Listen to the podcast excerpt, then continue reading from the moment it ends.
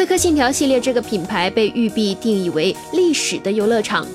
然而，一代又一代探索不同的风土人情，已经不能够满足玩家们了。最近，育碧的游戏制作人表示，系列新作将会考虑在一部游戏之中加入多个历史时期，让玩家们旅游个痛快。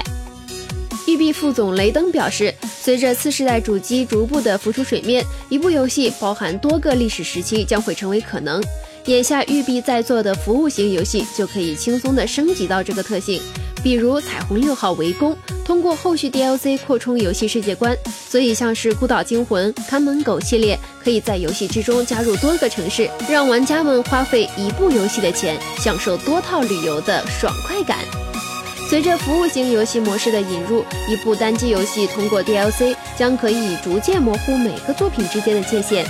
雷登表示，就算是那些纯单机的游戏，借助后续的 DLC 内容，可以大幅的扩充游戏体验，模糊了单机游戏与网络游戏的界限。虽然次世代主机到来，引入新技术才能达成，不过育碧已经在试探这种无缝连接。《刺客信条二》三部曲完全聚焦艾吉奥宏大篇章，《刺客信条：起源》讲述巴耶克的刺客兄弟会，而《刺客信条：奥德赛》则聚焦地理位置接近的古希腊。其中，巴耶克的妻子就是希腊血统。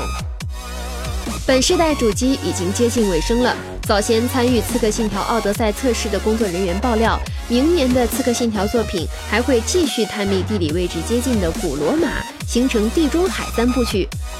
这套三部曲将会为次世代版的新作到来建立良好的基础。其实早先二星制作人就谈到过，GTA 系列游戏可以在一部游戏之中穿越不同的城市，但是碍于技术无法达成。看来次世代技术对游戏世界的规模可以带来质的影响。希望在未来的游戏之中，开发商们能够给玩家带来更多震撼好玩的游戏。扫描以下二维码，添加关注“游戏风云”官方公众号。更多精彩好礼及互动内容，你值得拥有。